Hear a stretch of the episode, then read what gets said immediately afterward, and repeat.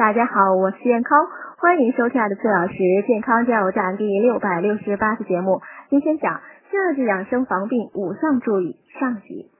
盛夏呢是一年中最热的时候，气温高，雷雨多，湿度大，易引起植物神经功能紊乱，出现全身倦怠无力、食欲不振、心悸、失眠、出汗多梦等症状。因此呢，夏季养生要注意以下五点。第一点是注意养阳。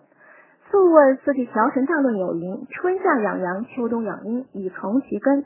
故以万物臣服于生长之门，利其极则伐其本，坏其真矣。意思是，春夏季节是气温回升、阳气逐渐旺盛的时候，此时养生应注意养阳，补充元气，并且呢，盛夏时节人体内的阳气到达旺盛的顶点后会慢慢下降，不注意养护呢，到了秋冬季节会因阳气不足生出各种疾病。